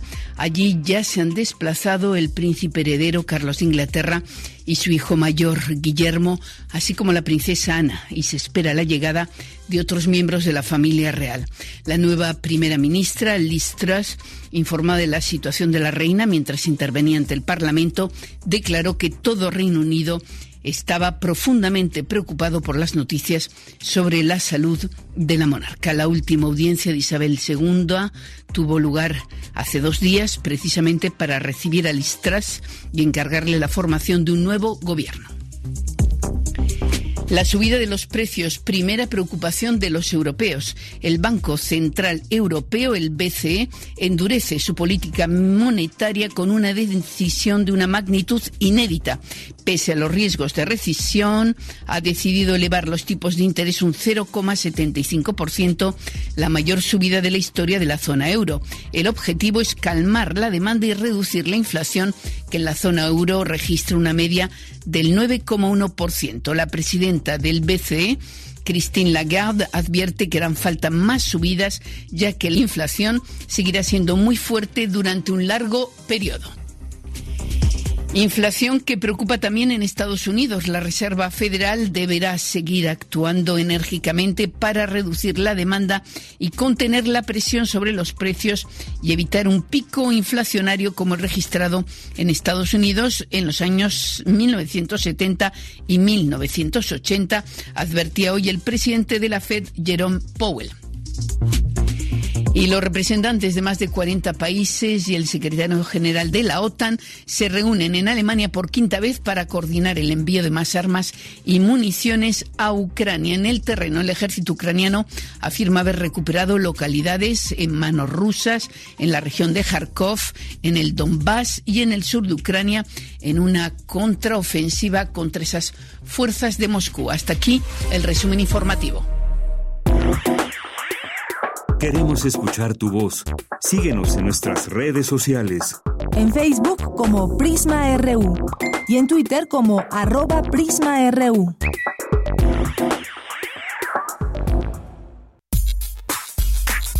Prisma RU.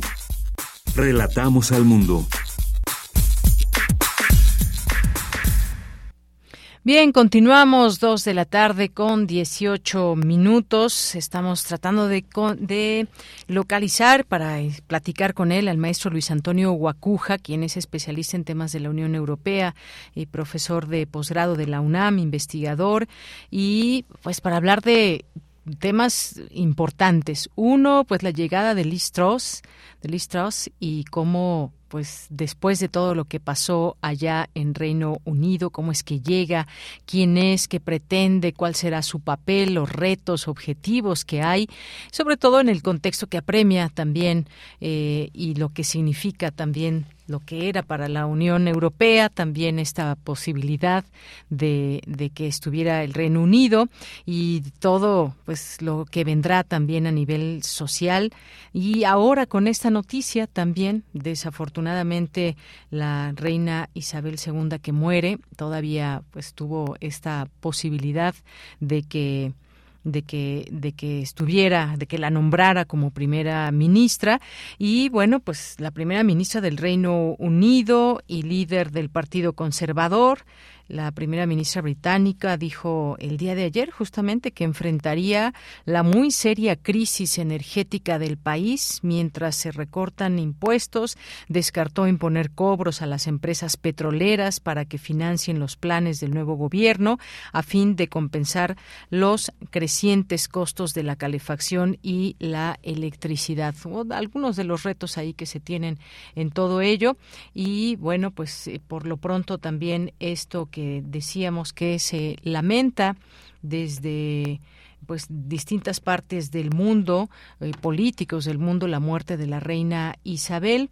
Eh, que, pues bueno, la monarca más longeva del Reino Unido y figura emblemática de la nación durante siete décadas que falleció hoy a los 96 años de edad, es lo que se informó desde el Palacio de Buckingham. El secretario general eh, de la ONU, Antonio Guterres, destacó como la jefa de Estado más longeva de Reino Unido y la que más tiempo ha reinado, la reina Isabel II, era ampliamente, segundo, era ampliamente admirada por su dignidad, dedicación en todo el mundo, fue una presencia tranquilizadora a lo largo de décadas de cambios radicales como la descolonización de África y Asia y la evolución de la mancomunidad británica. La reina Isabel II fue una buena amiga de las Naciones Unidas y visitó eh, la sede en Nueva York en dos ocasiones con más de 50 años de diferencia. Estaba profundamente comprometida con muchas causas benéficas y medioambientales y se dirigió de forma conmovedora a los delegados de las conversaciones sobre el clima de la COP26 en Glasgow.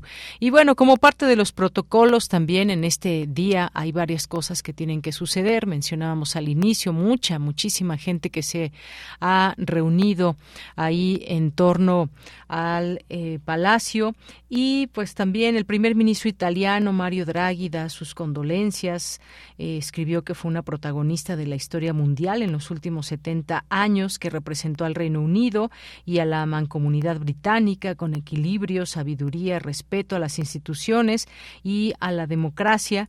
Ha sido el símbolo más querido de su país y ha cosechado respeto, afecto y simpatía en todas partes.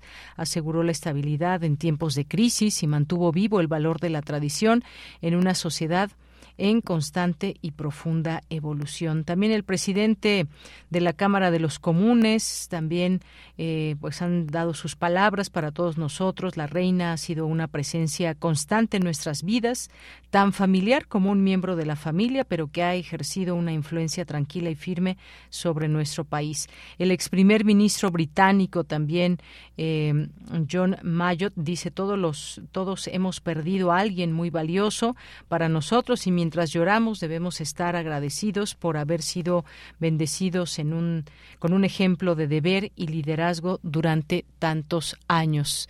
Y bueno, pues también la Cancillería Argentina, el gobierno de la República de Argentina expresó su pesar por su fallecimiento y compañía al pueblo británico y a su familia en estos momentos de dolor. Y se van sumando, por supuesto, todas las voces en torno a este tema de la reina Isabel que pues eh, se hablaba ya de, de, su salud, pero incluso hay que recordar, tuvo hace unos meses también COVID-19, estuvo ahí pues muy cuidada como, como se ha hecho siempre con la salud de la reina y también se activa la operación unicornio para el traslado del cuerpo a Londres, estaba, ella está todavía su cuerpo en Escocia y pues se prepara el traslado del cuerpo hacia Londres también.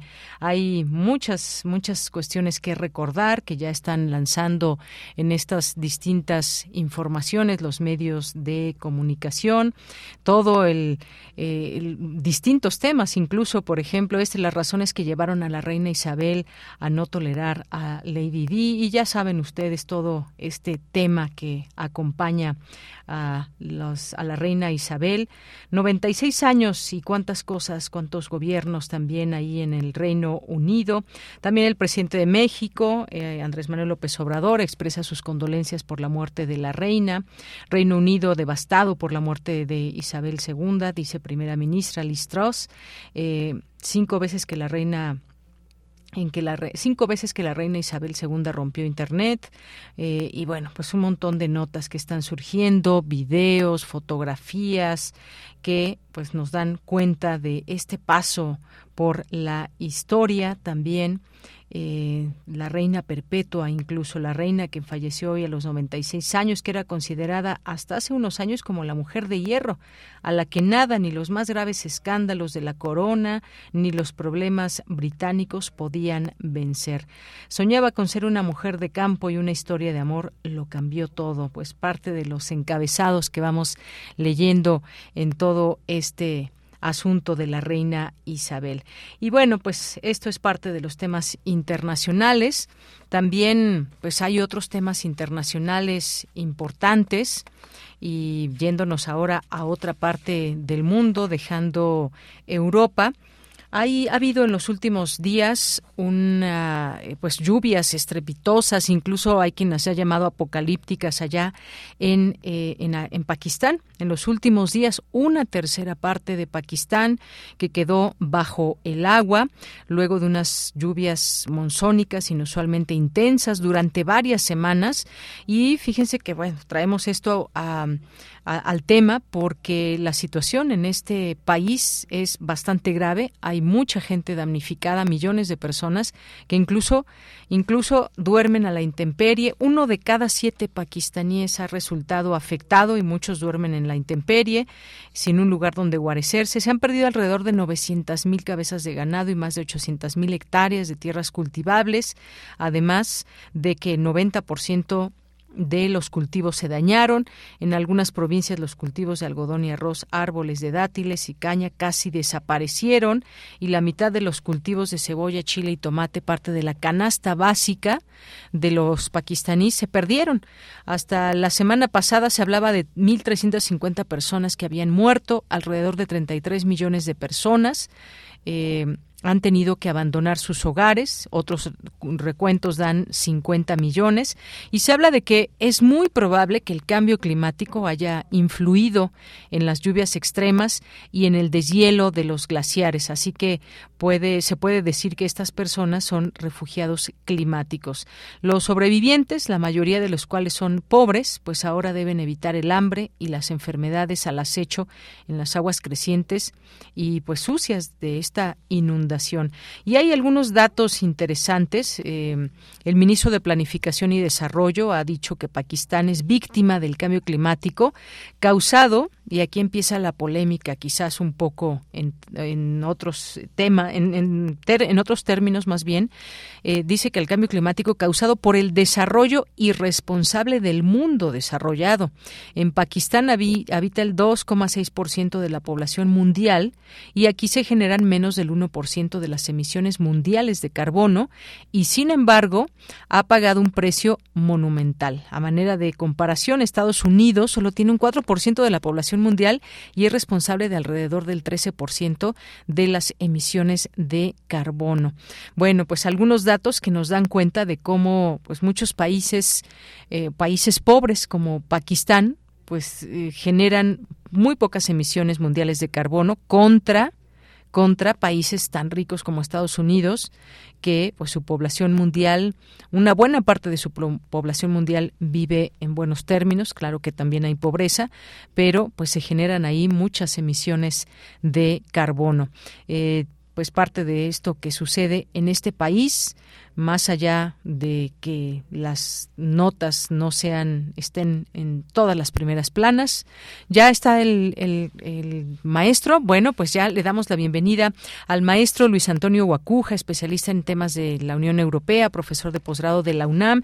Ya me adelanté yo un poco a hablar de algunos temas internacionales, maestro, y, hablar un poco de la reina Isabel y de los retos que tiene enfrente el ¿Cómo está, maestro? Muy buenas tardes.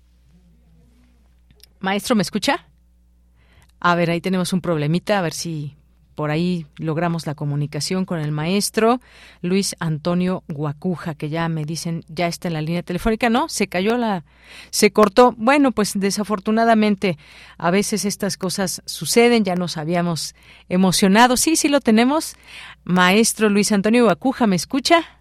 Sí, Deyanira, mucho gusto. Saludos a ti y, al auditorio de Prisma RU. Muchas gracias, maestro. Pues le decía que ya me adelanté un poco a dar algunas eh, algunas eh, informaciones sobre los retos que tiene frente a Silistros y luego con la muerte de la reina Isabel II. Pues, ¿qué nos puede decir ahora con este clima que hay y que reunirá al Reino Unido en torno, pues, no solamente a la muerte de la reina Isabel, sino todo este protocolo y lo que significa la muerte de la reina. Bueno, eh, panorama complicado. Hay quien eh, ponía una cabeza por ahí de la, de la tormenta perfecta, ¿no? En medio y, todavía no no conocíamos la noticia del fallecimiento de la reina Isabel II.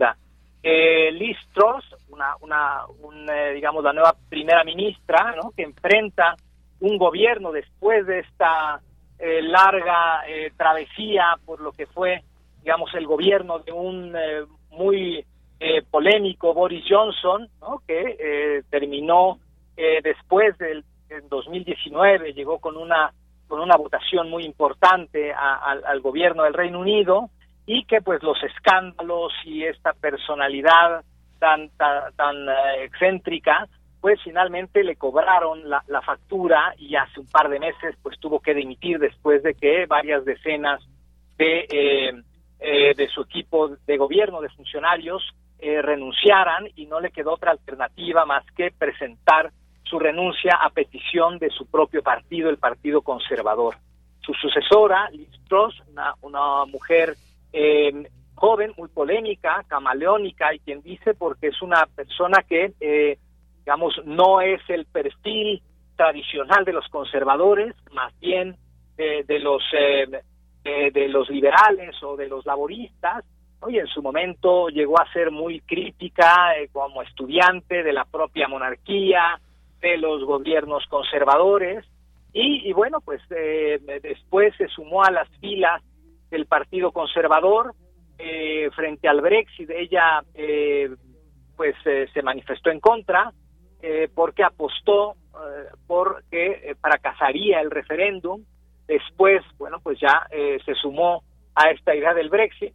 Y ahora, pues lo, de lo interesante que habría que destacar es que nombra un gobierno, su, gabinete es el más diverso en la historia del Reino Unido, con mujeres, con muchas personas de, origen eh, africano, eh, de origen asiático, y eh, quizá el acento, pues el día de hoy, aparte del fallecimiento de esa reina Isabel, pues es el anuncio que hace frente al Parlamento británico de las medidas de emergencia en materia económica, que no subirá impuestos, que dará una suerte de ayudas para el tema del costo de la energía eléctrica, eh, un programa, digamos, ambicioso de cara a un a una inflación que supera ya el 11% en Reino Unido, huelgas en distintos sectores, eh, digamos, un panorama muy complicado para la nueva primera ministra y luego el fallecimiento de la reina Isabel, es un signo de unidad nacional y eh, ahora el fallecimiento pues puede tener implicaciones en el terreno político para la nueva primera ministra de Reino Unido. Muy bien, pues veremos cómo se van enfrentando todos estos retos, porque sin duda, sin duda, la primera ministra de Reino Unido, Liz Truss, pues ayer todavía dijo que enfrentaría la muy seria crisis energética del país mientras se recortan impuestos, descartó imponer cobros a las empresas petroleras para que financien los planes del nuevo gobierno. En fin, veremos cuál va, va siendo su sello y luego ahora, pues entrando, sucede esta, esta muerte de la reina Isabel. Ojalá que lo podamos seguir platicando. Maestro, se nos ha acabado el tiempo y se fue muy rápido, pero ya tendremos oportunidad de platicar con usted. Claro que sí, con, mucho gusto. Gracias. Hasta luego, maestro Luis Antonio Guacuja, especialista en temas de la Unión Europea y profesor de posgrado de la UNAM. Continuamos. Cinemaedro con Carlos Narro.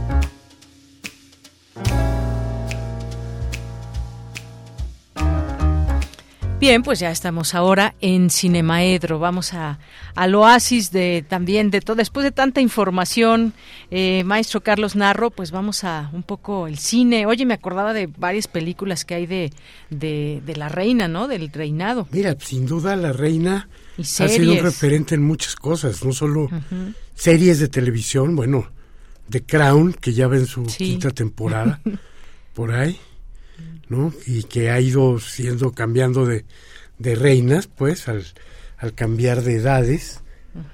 Este, y que es una serie que es perfectamente recomendable, ¿no? Porque va más allá de lo anecdótico y entra a los trasfondos de lo que es el poder y sus consecuencias y demás. También ha sido motivo de muchas películas no sé cuántas, ¿no? Porque no, no venía yo hoy a hablar de, de este de este tema, entonces no sí, nos, nos, agarró por sorpresa la muerte. Claro, hoy en la mañana debimos de haberlo imaginado. Cuando te anuncian que está grave, quiere decir que ya había pasado todo, pero los británicos son muy cuidadosos, entonces no sueltan la noticia hasta que no tienen amarrado todo, ¿no? Entonces, este lo que es cierto es que ahí por ahí vi un tuit que decía, ah, bueno, si va a ver pasar toda su vida delante de ella, tenemos hasta la Pascua.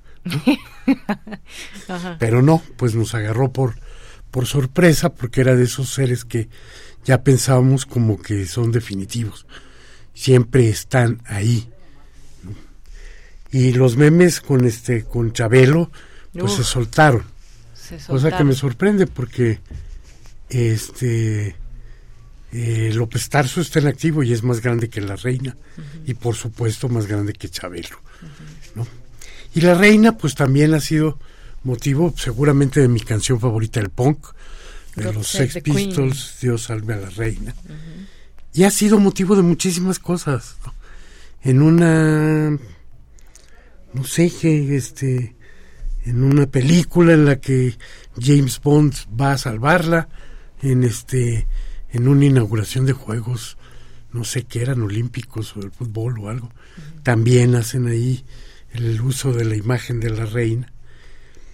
Y agencias de actores o de dobladores, más bien de dobles de, celebridades, por supuesto que una de sus cosas fuertes era el este el rentar a una actriz con un parecido enorme para con la reina, lo cual dio lugar a muchos abusos, sobre todo en el campo de la publicidad, en el que si pones a alguien que es idéntica a la reina, no necesitas decir que es la reina la que toma tal o cual este whisky o demás, ¿no?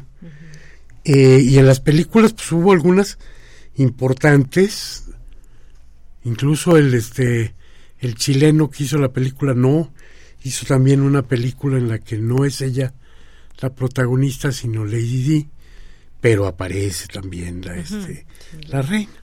Entonces bueno, pues, sin duda daría para, para más de un programa, pero hoy no veníamos a, hablar de eso.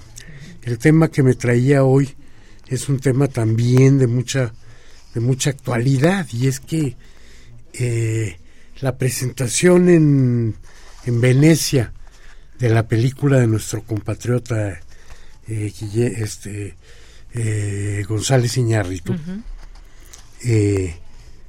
pues no resultó como él esperaba, ¿no? resultó como él esperaba y la crítica le metió de palos que este que duelen de alguna manera, ¿no? Y a él le dolieron muchísimo. Te voy a leer algunos de los fragmentos que, que recogí de críticas. Bardo, también conocida como ocho y medio Alejandro González Iñárritu, llegó a Venecia con la película más manspreading que se haya hecho jamás. Algunas partes geniales. Me detengo un poco. ¿Qué significa esa palabrota que, oímos? Significa una posición que toman determinados varones, seguramente a todo mundo le ha tocado a alguien junto en el metrobús, que abren las piernas de una manera exagerada quitándote la mitad de tu lugar y la mitad del lugar del de, del de junto. Bueno, pues entonces es una palabra realmente fuerte para describir la, este, la obra de, de, este, de Bardo. Todas además siempre le reconocen algo. Algunas partes geniales, muchas invitaciones para hacer comparaciones con Fellini y por desgracia cantidades industriales de carambas. Lo dice Robin Collins de de Telegraph. O Bardo es una imaginativa odisea etérea que reflexiona sobre la vida, el éxito, el envejecimiento y la identidad. Magistralmente filmada, pero necesita seriamente algo de edición. Lo que ves es fascinante, pero es autoindulgente hasta el punto en el que se arrastra. No tomé la nota de, del autor. O la siguiente, Bardo es una película ridículamente indulgente, en la que Alejandro González Iñárritu dedica tres horas a disculparse por seguir haciendo películas ridículamente indulgentes. David Ehrlich de IndieWire. Otra más, y le paramos porque la verdad es que fueron muchas más.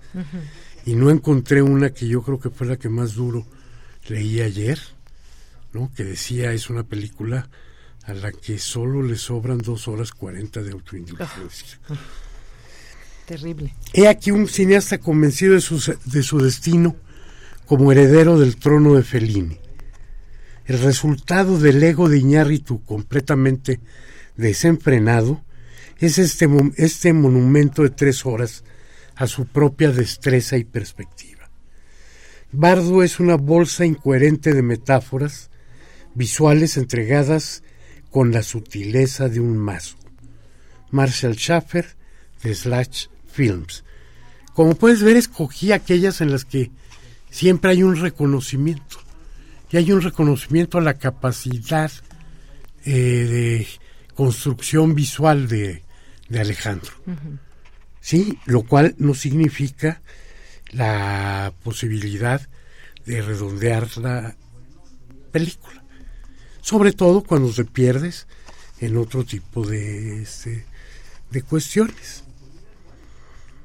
Cuando al día siguiente de la presentación en Venecia, este Alejandro leyó las críticas o se las comentaron, perdió la cabeza. Mm. Perdió la cabeza totalmente y entre tuitazos y una entrevista a un periódico californiano, dijo verdaderas barbaridades. Entre ellas dijo, por ejemplo, que su estancia fuera del país, que lo vio nacer, del nuestro, de México, ha dividido su identidad, siente sus raíces lejanas, y que es un sentimiento con el que no todos pueden conectar. Hombre, el especial Alejandro González Iñárritu. O, a estas alturas, los mexicanos me ven demasiado estadounidense y los estadounidenses demasiado mexicano. Mm. Caramba. Mira, el remate, no, no, no me voy a ir con más, que dijo muchísimas. Si se tratara de otro cineasta, europeo o rubio, no lo llamarían pretencioso. Mm. Hay una tendencia racista en estas críticas por ser mexicano. Alejandro González Iñárritu se envuelve en la bandera para que seamos parte de, de su lucha en contra de esto. Racista fue este Iron Man, Robert Downey, cuando le respondió, cuando criticó a las eh, películas de Marvel y dijo algo que verdaderamente sí era para ofendernos, ¿no? O sea, dice, proviniendo de un cineasta eh, que piensa en español, es de alabar que sea capaz de construir un concepto como genocidio cultural. Eso sí nos ofende a todos. ¿Sí? Y en ese momento no hizo este envolverse en la bandera, porque lo que está defendiendo es su ego nuevamente. No, no es cierto que por ser de otras latitudes. Mira, hay muchísimos, muchísimos cineastas que han reflexionado sobre su propia obra. Por supuesto, el ya citado Fellini. Y por supuesto, este Truffaut con los 400 golpes. Pero no me voy a detener en ellos porque sí son de países europeos, blancos y demás. Voy a dar nada más ejemplos de algunos otros artistas poderosos, como el israelí Novat Lapid, que en 2021 ganó el premio del jurado en Cannes con una maravillosa película llamada La rodilla de Aes. Una película sobre lo, difícil que es para un cineasta que quiere criticar hacerlo en el estado casi totalitario de Israel, como nos lo presenta. O el genial Jafar Panahi, que ha hecho un par de películas este, eh, con el teléfono celular, con cámaras pequeñas, porque en su patria, en Irán, le tienen prohibido hacer películas.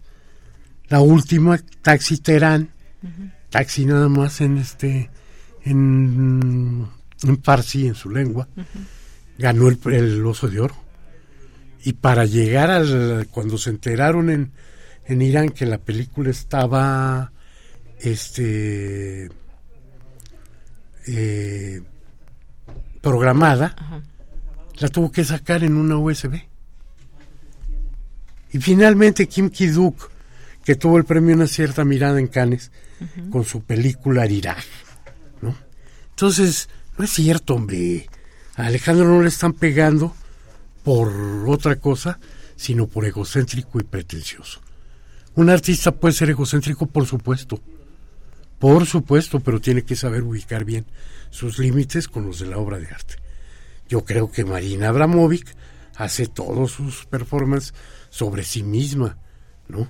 Yo creo que Yoko Ono también se la pasó haciendo eh, cosas sobre de ella misma.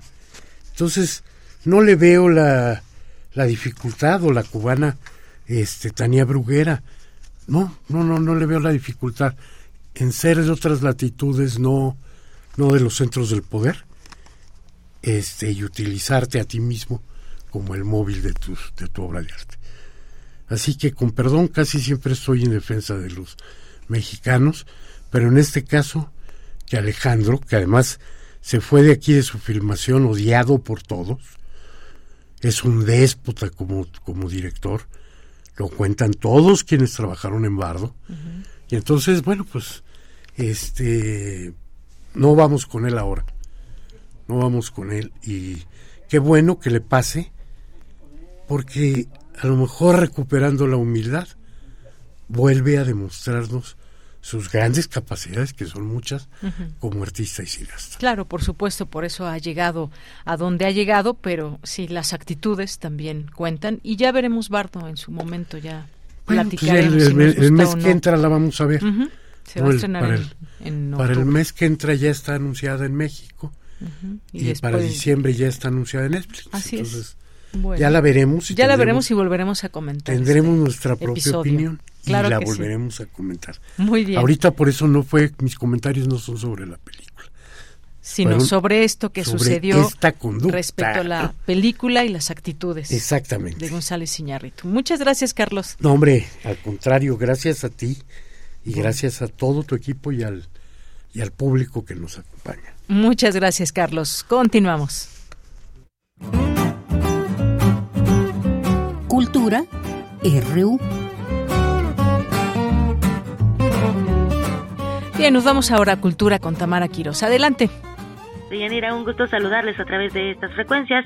Seguimos con la información y les comparto que mañana viernes 9 de septiembre a las 12 del día, el Instituto de Investigaciones Estéticas de la UNAM el Museo Nacional de Arte realizarán el conversatorio Sebastián de Arteaga y la construcción de un lenguaje pictórico en contexto, donde especialistas de arte virreinal comentarán sobre la carrera artística del pintor sevillano, también conocido como Sebastián López de Arteaga, así como de sus técnicas y materiales empleados en sus obras. Para saber más detalles de este evento, nos acompaña en la línea Elsa Arroyo, doctora en Historia del Arte por la UNAM. Doctora Arroyo, bienvenida a este espacio. Platíquenos cómo surge la idea de este conversatorio, Sebastián de Arteaga y la construcción de un lenguaje pictórico en contexto y del proyecto previo, el micrositio disponible en la página del Instituto de Investigaciones Estéticas. Eh, bueno, se trata de un conversatorio donde vamos a revisar los resultados de un proyecto de investigación y de docencia que llevamos a cabo entre 2018 y 2020 dentro de uno de los programas eh, PAPIT de la UNAM. Y se enfocó en el estudio de la obra de Sebastián López de Arteaga o Sebastián de Arteaga, como también firmaba en su documentación, que es un artista que nació en Sevilla y que vino a la Nueva España en 1642 eh, para formar parte, digamos, ¿no? de la, de la corte virreinal como pintor. Y bueno, aquí tuvo un impacto muy importante su, su obra. Él venía formado justamente con la tradición y las maneras de pintar de la escuela sevillana y eh, los, los historiadores antes de nosotros pues han hablado ampliamente sobre esta manera, digamos, en la que su, su modo pictórico, ¿no? Influyó en los artistas locales y cómo él también se dejó influir por la moda, los, los modos, ¿no? De trabajar de los artistas novohispanos cambiando de una manera sustancial eh, su paleta pictórica, sus composiciones, sus representaciones. Y bueno, hicimos este proyecto justamente pensando en eh, cómo aplicar métodos de análisis científico a una problemática que tiene que ver con un cambio artístico importante en la carrera de una personalidad eh, que, que digamos que irrumpe ¿no? en un circuito de trabajo diferente al que fue formado y creímos que justo eh, conocer desde dentro la pintura, ¿no? Cómo están hechas sus preparaciones, cómo, qué tipo de telas usó,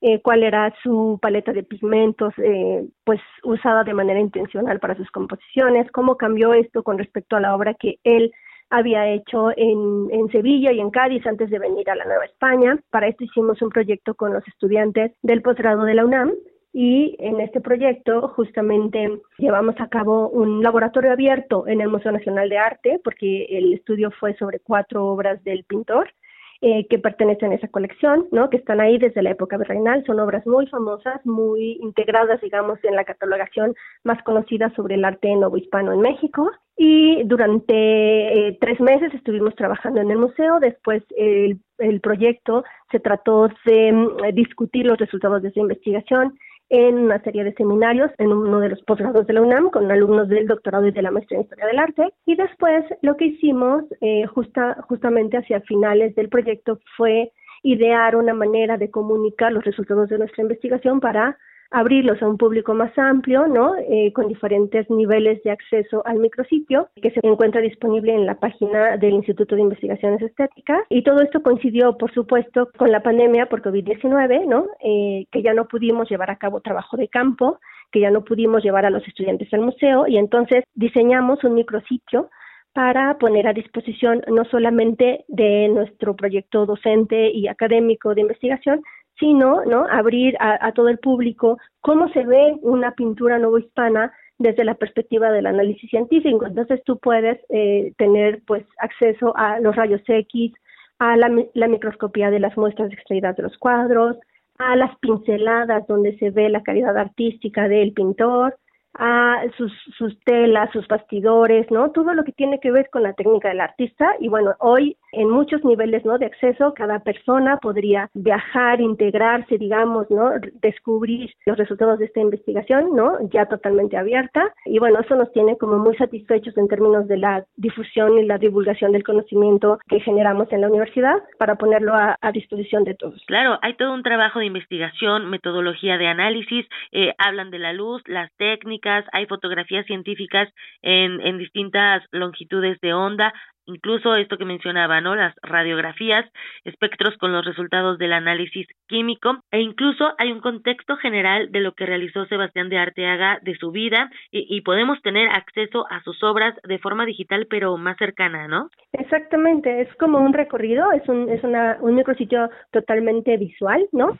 Para que nos permita pues tener esta esta aproximación como incluso no podemos tenerlo en el museo, porque sabes que no nos podemos acercar mucho a las obras de arte, pero aquí, ¿no? Hay este tomas de microscopía de superficie, ¿no? Esta esta manera en la que hoy, gracias a la tecnología, podemos conocer mucho mejor las obras de arte mexicano. Claro, de hecho hasta podemos aplicar un zoom. Sí. Como bien mencionas, no con esta línea que siempre nos ponen en los museos. ¿Cuánto tiempo se tardaron en, en realizar este micrositio? O sea, porque además hay muchas personas que deben de estar pues también en este proyecto. Efectivamente, bueno, allí en la página pueden tener acceso a, a los participantes, ¿no? A toda la lista de personas involucradas, porque como bien dices, construir una plataforma de este tipo pues implica, por un lado, ¿no? las personas que proponemos los contenidos, pero por otro lado también quienes nos ayudan a llevarlo a cabo, ¿no? ya en la dimensión digital, ¿no? en los sistemas. Y bueno, fue hecho en una plataforma HTML5 eh, totalmente no construido desde cero digamos no no está usando ninguna plantilla prehecha. Y nos tomó más o menos un año no ponerlo a ponerlo así sacarlo digamos a la luz. Además fue dictaminado académicamente no para que los pares digamos den certificado de que los contenidos son por un lado eh, precisos, ¿no? Que tienen datos que se puedan verificar y que integren, ¿no? Las diferentes perspectivas eh, de aproximación a las obras del, del periodo. Bien, doctora Elsa Arroyo, le agradezco este enlace y hacemos la invitación al auditorio de Prisma RU a que vayan al micrositio Sebastián de Arteaga y la construcción de un lenguaje pictórico en contexto, que lo exploren y conozcan más del trabajo que han realizado para nuestro libre acceso y que también se unan a la transmisión del conversatorio mañana viernes 9 a las 12 horas por el canal de YouTube del Instituto de Investigaciones Estéticas. Muchísimas gracias, doctora Elsa Arroyo. Sí, muchísimas gracias. Elsa Arroyo es investigadora del Instituto de Investigaciones Estéticas de la UNAM. Y antes de despedirnos, eh, los invitamos a que nos escriban por Twitter. Tenemos tres cortesías para la presentación de paisajes transfigurados. Esto en celebración del 40 aniversario de la compañía de danza El Cuerpo Mutable, teatro de movimiento dirigida por la coreógrafa Lidia Romero. Después de presentarse en Bellas Artes, ahora se estarán presentando en el Teatro de la Ciudad Esperanza Iris. Así que tenemos tres pases dobles para que acudan este sábado 10 de septiembre a este recinto, escríbanos eh, a través de Twitter en nuestra publicación y vayan a celebrar los 40 años de esta compañía de danza, El Cuerpo Mutable Teatro de Movimiento. Deyanira, regreso contigo a la cabina. Hasta el lunes.